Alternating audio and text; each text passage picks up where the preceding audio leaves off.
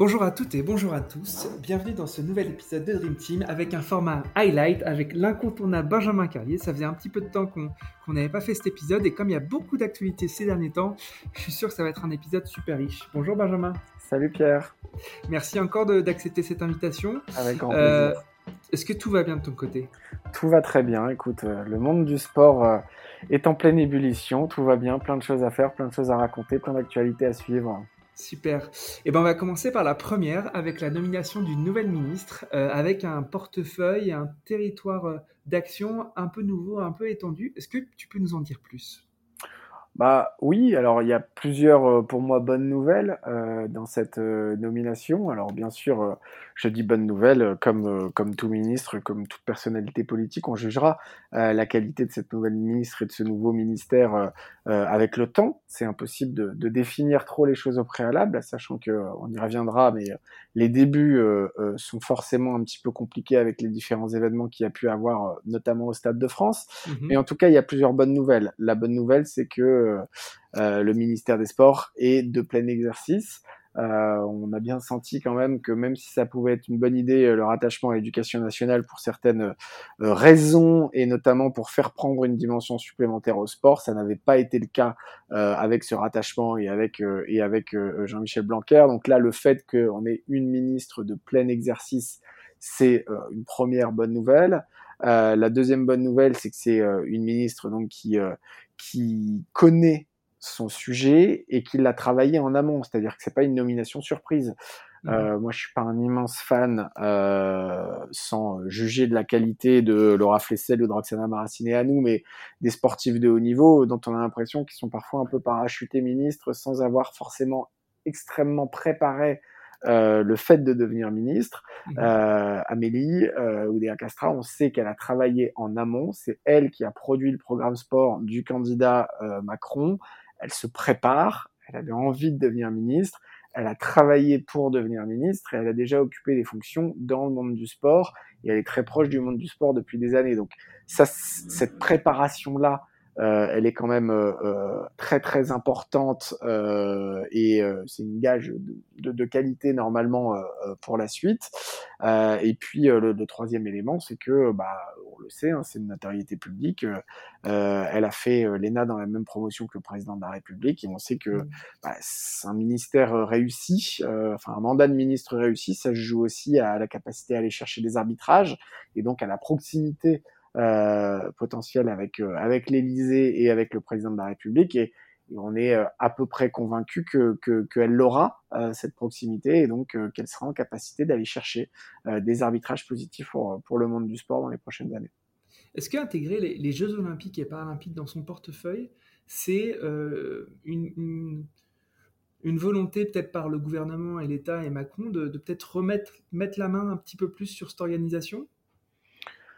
Alors oui et non. Alors je pense que euh, à deux ans des Jeux, il fallait quand même euh, de toute manière donner euh, le, signal que, bah, que, que, que, tout était lancé, qu'on avait pris conscience de la portée et de l'importance de l'événement. Après, il y avait déjà une direction interministérielle aux Jeux Olympiques et Paralympiques qui existait. La délégation interministérielle, elle est indispensable dans le sens où, les Jeux Olympiques, même si le COJOP fait tout un travail et a tout un tas de prérogatives qui lui sont propres, il y a forcément plein d'enjeux étatiques euh, autour de ça, liés au transport, liés à la sécurité, liés au tourisme, liés à... Donc il y a plein de sujets euh, tout autour. Euh, après, ce qui me semble important dans, dans, dans ces termes qui sont affichés, c'est que bah, bien sûr, ça veut dire qu'on veut faire des jeux un enjeu de la politique sportive en France et que forcément, elle est en charge aussi de travailler tout l'héritage euh, qu'il va y avoir autour des Jeux olympiques et paralympiques. Donc ça, c'est plutôt intéressant aussi parce que bah, parce que ça montre qu'il y a un sujet euh, qui fait que euh, bah, l'ensemble des structures étatiques doivent se mobiliser euh, autour du sport parce qu'encore une fois c'est un sujet interministériel et puis je suis pas un spécialiste on va dire juridique ou de, de, des fonctionnements étatiques mais à chaque fois qu'il y a une ministre qui est nommée il y a un périmètre qui est défini par décret. Euh, et a priori, ce qu'on a pu lire euh, dernièrement, c'est que bah, le décret de nomination euh, de cette nouvelle ministre euh, couvrait un large périmètre et donc on va avoir une ministre qui va être en capacité d'agir, qui va avoir la main sur, euh, sur pas mal de sujets et donc euh, qui ne sera pas effectivement euh, réduite à un rôle de spectatrice des performances sportives, mais qui sera bien en capacité d'action et, et, ça, pour le monde du sport, c'est quelque chose qui est, qui est plutôt intéressant. Donc on attend la suite avec, avec impatience, on attend les grandes orientations, on attend plein de choses, mais en tout cas c'est quelque chose d'encourageant. Ouais, faut, faut souligner ici qu'elle a un parcours euh, dans le privé. Bon, elle est, euh, elle est énarque et elle est sortie euh, à la Cour des comptes, donc plutôt, plutôt bien classée en sortie de l'ENA. Et ensuite, elle a une carrière plutôt dans le privé. Et tu l'as dit aussi, avec aussi un investissement dans le monde du sport depuis assez longtemps. Néanmoins, elle a en effet beaucoup de réseaux politiques. Donc, il y a peut-être une bonne balance entre la connaissance du monde privé, la connaissance du monde public et politique. Et, ma question derrière tout ça, c'est à quoi va ressembler euh, son cabinet? Est-ce que son cabinet a déjà été euh, nommé? Euh, alors il y a, y, a certains, il y, a certains noms qui, qui ont circulé. je ne sais pas lesquels sont officiels ou pas officiels. c'est toujours assez difficile de, de savoir à, quoi précisément va ressembler son cabinet. Ce qui est sûr, c'est que c'est qu'il faut un juste équilibre systématiquement que je pense elle va travailler à respecter entre euh, les personnes qui sont euh, issues euh, du Sérail, c'est-à-dire ceux qui sont issus du ministère des Sports ou de son environnement direct. souvent, il faut au moins quelques personnes qui connaissent la maison, qui connaissent le sujet. il faut des personnes qui, qui sont en capacité de travailler l'interministériel, donc des personnes qui soient euh, en capacité, enfin qui connaissent l'État euh, et euh, les différentes fonctions de l'État au-delà des sports. Et puis il faut aussi un peu de sang neuf, des personnes qui viennent soit du privé, soit de, de, de l'environnement du sport plus indirect, euh, qui puissent venir aussi donner une dynamique un petit peu un petit peu différente. Donc euh, donc voilà, je pense qu'autour de, de ce de cet équilibre là, euh, les bonnes personnes seront annoncées dans les dans les prochaines semaines. Ok, super. On passe au deuxième sujet avec toujours un lien avec la nouvelle ministre, en fait, puisqu'il s'agit de Roland Garros, euh, puisqu'elle a été euh, DG de la Fédération française de tennis. Euh, et là, c'était la guerre entre Amazon et France Télé sur les nocturnes, avec un arbitrage qui a visiblement obligé Amazon à diffuser en clair. Est-ce que tu peux nous en parler? Oui, alors je, pense que c'est déjà intéressant parce que de, de, rappeler un petit peu les faits. Euh, et, euh, et, je vais, je vais m'appuyer pour rappeler les, les, les, faits, notamment sur, sur les tweets d'une personne qui est souvent présente dans tes highlights, c'est Christophe Le Petit qui l'a très bien fait. Euh, et, et, parfois sur ces sujets-là, euh, c'est important de rappeler les faits parce qu'on est il y a beaucoup de gens qui ont parlé sur ce qui était imposé contractuellement ou pas imposé contractuellement ou etc etc. Donc il faut revenir sur euh, l'essence même. Euh, le, les lots euh, des diffusions fait que euh, Amazon a comme lot les matchs sur le cours Simone Mathieu et les matchs euh, en night session. France Télé a en gros, pour caricaturer, tout le reste.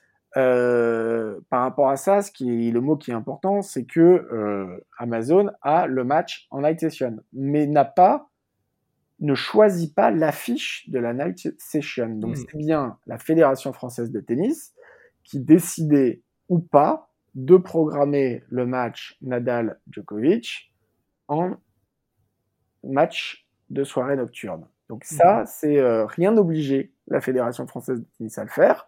C'est elle qui l'a décidé par rapport à sa logique, à une logique qui lui est propre sa logique, on la comprend bien. Hein. C'était qu'à un moment donné, quand vous faites des sessions de nuit, c'est pour événementialiser aussi les choses, c'est pour attirer un nouveau public et c'est pour créer euh, aussi euh, un audimat et donc des droits complémentaires. Et donc, euh, bah, forcément, la Fédération française de tennis avait envie de valoriser ce, ce sujet-là. Donc ça, c'est la première chose qui me semble important de, de rappeler.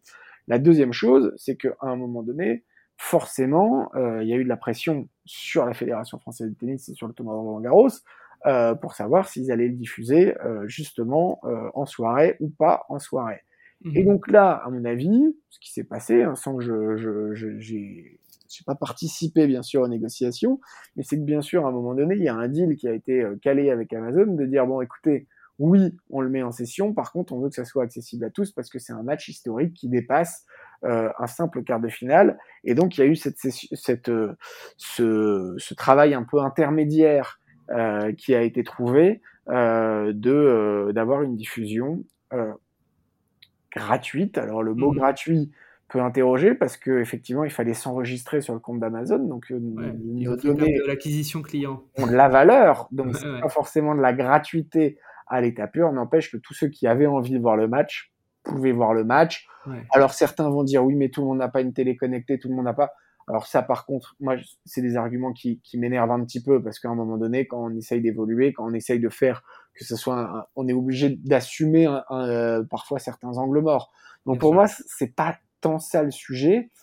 Le seul vrai sujet euh, euh, qui existe, c'est que est-ce que en faisant ça, mais en faisant aussi les sessions de nuit et en faisant des sessions de nuit qui ne sont pas diffusées en clair, Roland Garros ne perd pas un peu son public traditionnel et euh, ne perd pas un peu le fait que Roland Garros, c'était le truc qui était allumé sur toutes les télés pendant 15 jours, euh, dans, les, dans, les, maisons de retraite, dans les etc., etc. Et donc ça, ça donnait aussi une certaine euh, image et une certaine idée à Roland Garros. Donc, ce qui est important à retenir, c'est que, en gros, tous ces, euh, ces acteurs, ces ayants droit, la balance qu'ils doivent trouver à chaque fois, c'est euh, se séparer du court terme et travailler sur le moyen terme. Est-ce qu'à moyen terme, ça va continuer à, à promouvoir le tournoi? Est-ce que les partenaires vont s'y retrouver? Est-ce que la visibilité va s'y retrouver? Est-ce qu'il s'y retrouve de, de, manière billetterie? Toujours est-il que moi je suis pas là pour juger de savoir si euh, il faut qu'il y ait une partie de la diffusion de Roland Garros en payant ou pas en payant. Il faut que voilà, très personnel, je j'aimais bien l'idée que Roland Garros soit ad vitam aeternam sur uniquement le service public, mais bon d'un autre côté, euh, si le service public n'est pas capable de s'aligner euh, d'un point de vue tarifaire, c'est normal que le tournoi ait besoin et ait envie d'évoluer. Par contre, je trouve que sur ce qui s'est passé spécifiquement là, en tout cas c'est malin de la part de la Fédération française de tennis et d'Amazon d'avoir trouvé cette, euh, cette alternative. Euh, j'ai trouvé ça plutôt malin et j'ai trouvé que c'était une bonne porte de sortie sur un sujet qui était un peu explosif. Euh, je trouve que c'est un peu malin. Ils avaient tout à perdre dans l'histoire parce que s'ils mettaient ça euh, sur euh, sur France Télé et donc ils programmaient l'après-midi bah forcément, euh, ah, ça pouvait dévaloriser quand même assez fortement euh, le lot euh, télé de, des night sessions et les night sessions de manière générale, parce que si tu programmes pas un match intéressant en night session, tu perds quand même, tu fais perdre de sa valeur. Et s'il le programmait de manière uniquement classique, effectivement, il pouvait être accusé de rendre non visible ou, plus difficilement visible un match qui, qui fait partie d'ores et déjà de l'histoire du tennis. Donc, en tout cas, le compromis est malin.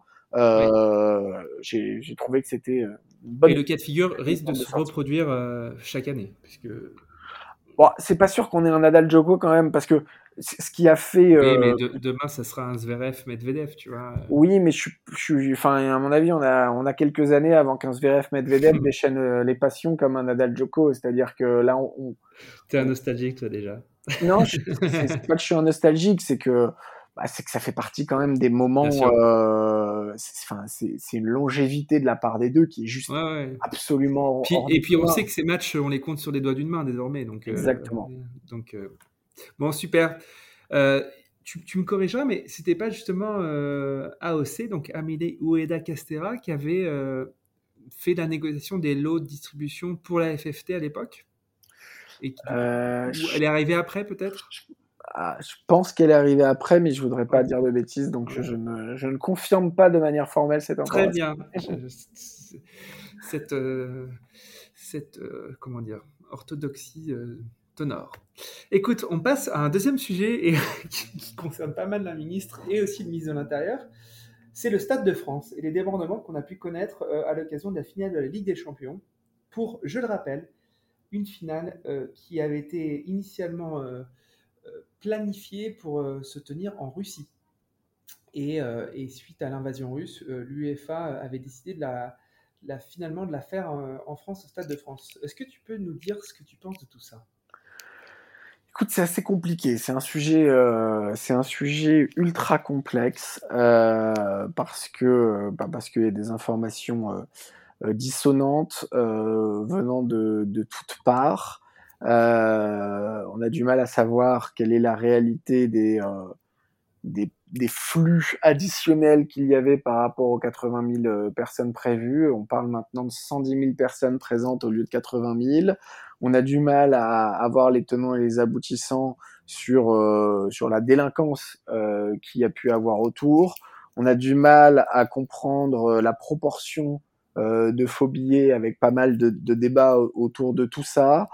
Euh, on a du mal à comprendre la réalité de la réaction policière et, sa pertinence.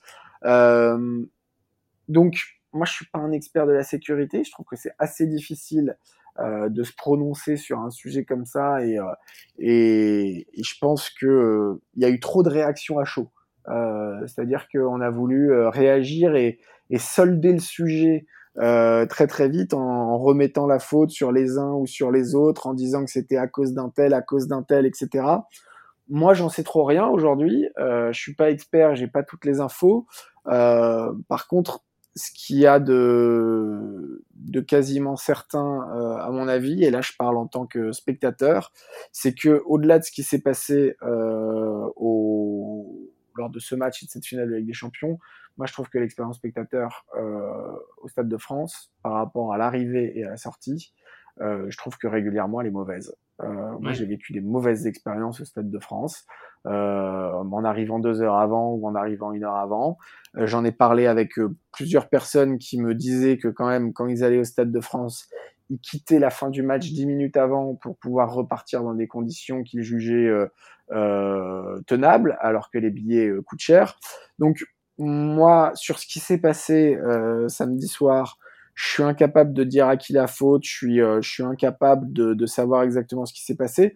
Je note quand même que avec des mouvements de foule et des problèmes comme ça, on peut quand même avoir des drames qui vont bien, bien, bien au-delà de ce qui s'est passé. Euh, là, il n'y a, pas eu de mort. Euh, alors, c'est pas une satisfaction en soi hein, de se dire qu'il y a eu des, des problèmes et qu'il n'y a pas eu de mort, mais on peut déjà dire que bon, le pire a été en tout cas évité. Euh, mais en tout cas, ce qu'il y a de sûr, c'est que euh, bah, c'est qu'à un moment donné, il va falloir régler quand même ces problèmes d'accès, ces problèmes de flux, parce que euh, au-delà de ce qui s'est passé, parfois ça marche très bien, mais régulièrement quand même, moi je trouve qu'il y a des difficultés d'accès à ce stade, et, euh, et l'expérience, ça fait partie intégrante de l'expérience spectateur. Et moi, je connais des gens qui ne vont plus au Stade de France parce que, à cause de ces problèmes d'accès et de ces problèmes de flux, donc, euh, bah, ça, ça serait intéressant de s'y penser, de, de s'y pencher euh, très très largement et de ne pas oublier que ça fait partie intégrante et que c'est pour moi même peut-être une partie majeure de la fan expérience comme, euh, comme, comme on, le, on le nomme. Ouais, bon, je te rejoins évidemment. Le Stade de France, c'est toujours un petit peu compliqué. Alors moi, je vais souvent pour du rugby et peut-être que peut-être que la population rugby non pas plus plus tranquille, plus vieille et donc plus, plus domesticable. Euh, mais grosso modo, euh, moi je dirais que c'est aussi un peu ce qu'on vit au, stade, au, Parc des Princes. Hein. Quand on va au Parc des Princes, au Stade de France, euh, en, effet, il, vaut mieux pas qu'il y ait de débordement parce que ça peut vite dégénérer. Bref, euh, un avis très personnel. Euh, on passe à un truc qui, qui vient de se passer euh, et qui vient de se passer chez toi à Montpellier. C'est le FIS qui, de nouveau, revient en présentiel. Euh, Est-ce que tu, tu, peux nous dire ce que tu voulais dire à propos de ça? Ouais, je, je, je, trouve que c'est euh, un événement euh, que moi je connaissais à peine avant d'habiter à Montpellier, dont j'avais à peine entendu parler, mais c'est un événement qui, qui, qui, réunit sur, sur 5 jours 600 000 personnes. Euh, sur euh, sur les bords du Lez à Montpellier. Donc euh, donc le, le Lez c'est le fleuve qui qui traverse qui traverse Montpellier et sur toutes les rives il y a ce qu'on appelle les sports urbains aujourd'hui. Donc ça va du du, du, du skate au parcours en passant aussi un peu un peu aujourd'hui maintenant par par la danse, le breakdance euh, ou autre, avec le BMX qui est, qui est ultra présent. Euh, je trouve que c'est ultra euh, intéressant parce que c'est des événements que, peu de personnes euh, ont en tête. On en parle quasiment jamais, mais c'est le troisième plus grand événement récurrent organisé chaque année en France. Euh, donc c'est un événement majeur euh, et encore une fois qui est un peu en dehors des radars de, la population en général, qui est réservé à quelques niches. néanmoins, c'est bah, sur des événements comme celui-là que les Jeux Olympiques et le CIO viennent chercher l'inspiration pour les Jeux Olympiques de la jeunesse et pour maintenant des disciplines qui intègrent les Jeux Olympiques, le BMX, le skate, le breakdance, tous ces sports urbains. Et c'est cette, cette folie et cette attractivité de ces événements euh, qui, euh, qui attire le mouvement sportif international et qui fait que de nouveaux sports viennent s'inscrire euh, petit à petit. Donc, euh, donc je trouve ça euh, bah, intéressant de, de, de, le rappeler.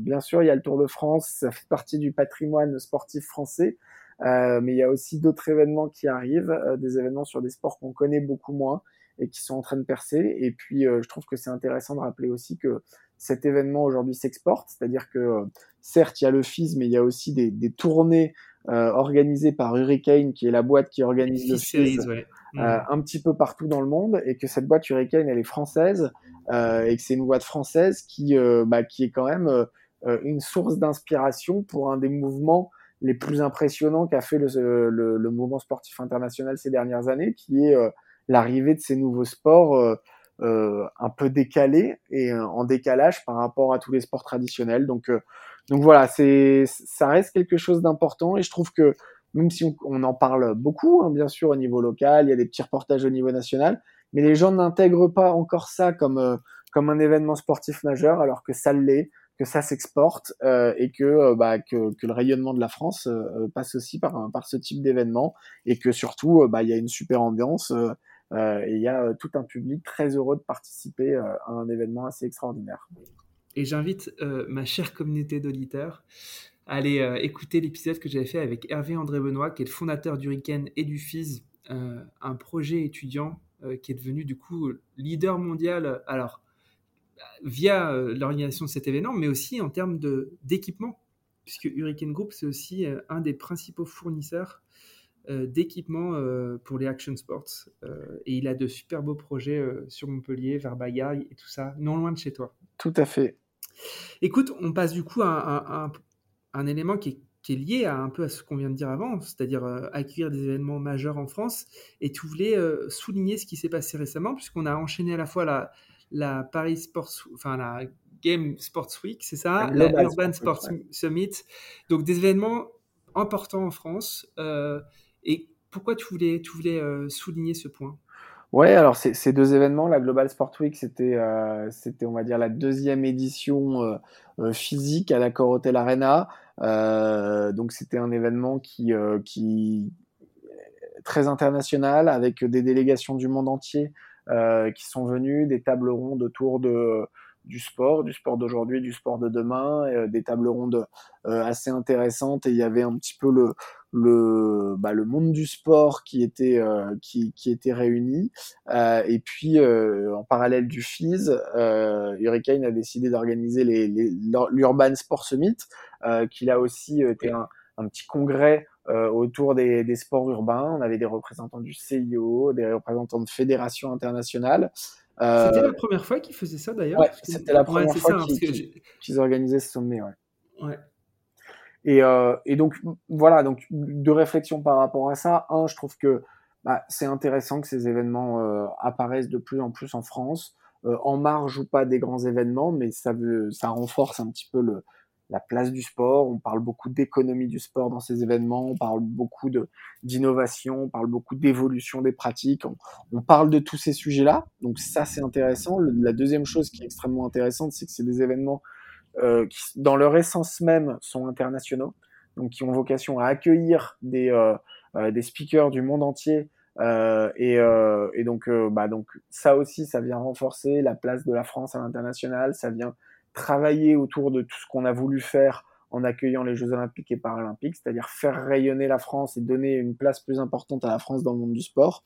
Et puis à l'occasion de l'Urban Sport Summit, j'ai j'ai eu, euh, j'ai eu la chance de d'animer une table ronde euh, dans le cadre du partenariat entre le, le média Franc-Jeu et euh, mmh. France Sport Expertise autour de, de, la francophonie du sport, avec euh, notamment le, le coordinateur des, des, Jeux Olympiques de la jeunesse à Dakar, la directrice des Jeux de la francophonie, la présidente de France Sport Expertise, l'ambassadrice pour le sport, une représentante de Vogo et Michel Fillot de, de, de la FIBA euh, donc de la Fédération internationale de basket, pour parler justement de la place de la francophonie dans le monde du sport et, et, du potentiel que ça représentait pour, pour, pour l'économie du sport.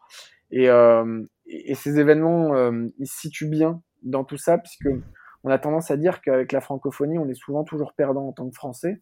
Euh, alors pourquoi euh, beaucoup disent ça? Parce que euh, tout simplement, euh, quand on parle français, les, au niveau, quand je, je, parle dans les instances internationales, hein, quand on parle français, euh, tous les anglophones nous disent qu'on est les derniers des Mohicans à, à ne pas parler anglais et nous reprochent de continuer à parler français et de pas se mettre au goût du jour parce que l'anglais est devenu la langue internationale. Et quand on parle anglais, tous les pays francophones, qu'ils soient africains, canadiens euh, ou autres, nous disent mais attendez, si vous, parlez plus français dans ces instances internationales, personne ne parlera plus jamais français, donc vous êtes en train de, de tuer votre propre langue. Donc, euh, donc on est, euh, ils nous disent souvent avec la francophonie, voilà, c'est en fait une perte d'influence quoi qu'il arrive pour la France, c'est un sujet de, de, discorde. Et je trouve que ces deux événements, la Global Sport Week et l'Urban Sport Summit, ils, prennent assez bien la, solution euh, pour, euh, bah, pour faire de la francophonie une force. C'est-à-dire que c'est des événements qui sont quand même très francophones, qui sont organisés en France, euh, dans lesquels on parle beaucoup français. Par contre, leurs noms sont en anglais et, euh, et on assume le fait que, bah oui, pour exister dans le mouvement sportif international, il faut parler deux langues. Donc, à un moment donné, on peut boire des coups en français, on peut discuter en français, mais par contre, il faut assumer de le fait que on sait parler anglais, qu'on peut parler anglais et que ces événements, ils ont une connotation anglophone et que si c'est des événements qui n'étaient que francophones, eh ben, on ne pourrait pas y accueillir le monde entier parce que quand on veut accueillir le monde entier, euh, bah, il faut être anglophone également. Euh, et du coup, je trouvais ça euh, intéressant de voir que bah, deux événements qui participent au rayonnement de la France, où on parlait beaucoup français, bah, néanmoins, ils prennent un nom anglophone et plusieurs de ces conférences, si ce n'est la majorité des conférences lors de ces deux événements, étaient en anglais avec une traduction, mais néanmoins, on parle anglais, on l'assume, on est français, mais on parle anglais. Super. Écoute, pour notre dernier sujet, on va parler de quelqu'un qui, qui, parle anglais déjà et qui parle aussi espagnol. Euh, et tu voulais revenir sur ça comme il s'agit de Kylian Mbappé. Pourquoi tu voulais traiter ce sujet? Bah, je, alors, je ne veux pas le traiter de, de manière sportive, hein, euh, sans, sans, sans Est-ce que c'est le coup de gueule de Benjamin Carlier? Ah non, pas du tout. Euh, ah. C'est pas mon coup de gueule. euh, c'est pas mon coup de gueule du tout. C'est plus ma ma surprise, la maturité avec laquelle il prend la parole, avec laquelle il gère sa com, avec laquelle il pose les choses, euh, avec laquelle il est, il est, capable de parler euh, aux 20h euh, de TF1. Euh, enfin, tout ça, je, je, trouve ça assez hallucinant en fait. Ouais, 23 ans. on reproche beaucoup aux footballeurs de faire n'importe quoi. On parle beaucoup des bad buzz euh, dans le foot euh, quand on a euh, des sportifs qui font les idiots sur les réseaux sociaux ou parce qu'ils savent pas parler. Enfin, le foot n'a pas une bonne image par rapport à cette capacité aux, sport, aux sportifs justement de, de, de communiquer, de se mettre en avant et son niveau de maîtrise est juste hallucinant. Euh, c'est, enfin voilà, j'ai été bluffé, je crois comme beaucoup. Euh, j'ai été bluffé par, bah, comme tu l'as dit, le fait qu'il parle déjà euh, euh, plusieurs langues, le fait qu'il fasse l'effort, le fait qu'on sente qu'il travaille, euh, le, sa, sa, capacité de répartie, c'est-à-dire que à un moment donné, il ne répète pas simplement ce qu'on lui a dit de dire. Il a intégré les messages, il les a pensés, et il est capable de les reformuler de la manière dont il souhaite, euh, que ce soit sur le problème euh, des, euh, euh des droits à l'image, que ce soit sur tous ces sujets-là. Euh, c'est pour moi hallucinant euh, ce qu'il est, ce qu'il est capable de faire. Je ne sais pas s'il a tort ou s'il a raison, mais le bras de fer qu'il est capable de mener aussi avec la Fédération française de foot sur ces sujets de droit à l'image et sur le fait qu'il a le droit de ne pas vouloir s'afficher avec certains sponsors, je trouve que tout ça est extrêmement intéressant et, euh, et, je pense que euh, bah, il a déjà gagné une place sportive à part euh, bah, au niveau français parce qu'on sait que ça fait partie des joueurs. Euh, euh, il y en a un par génération où il y en a, enfin voilà, des joueurs absolument extraordinaires. Et je pense qu'il va marquer durablement le, le, sport français, pas par ses performances sportives, enfin aussi par ses performances sportives, mais pas que, parce que je pense qu'en en fait, petit à petit, il va, il va permettre de, de, voir certaines évolutions, et ça fait partie des sportifs qui, à mon avis, vont faire euh, évoluer la perception de leur sport euh, et font faire évoluer certaines choses au sein de leur sport. Ouais. Donc, euh, je trouve ça très, très intéressant. Il est hors norme sur le terrain et en dehors des terrains. Tout à fait. Écoute, bah, ce sera le mot de la fin. Euh, je te remercie, Benjamin. Merci, Pierre. À très bientôt. À très bientôt. Ciao. Merci d'avoir écouté Dream Team. J'espère que cette causerie vous a plu. Si vous souhaitez soutenir ce podcast, partagez-le à vos amis, mettez plein d'étoiles sur Apple Podcast ou sur Spotify. Mais surtout, parlez-en autour de vous, à vos amis passionnés de sport. Je vous assure que ça boostera le podcast. Vous pouvez aussi me suivre sur LinkedIn, sur Instagram ou sur Twitter en cherchant Dream Team Podcast. N'hésitez surtout pas à m'envoyer vos commentaires, à partager les épisodes en me taguant et bien sûr à me suggérer des invités. Pour amener le podcast le plus loin possible, j'ai besoin de vous. Encore merci pour votre écoute. On se donne rendez-vous à la prochaine coderie.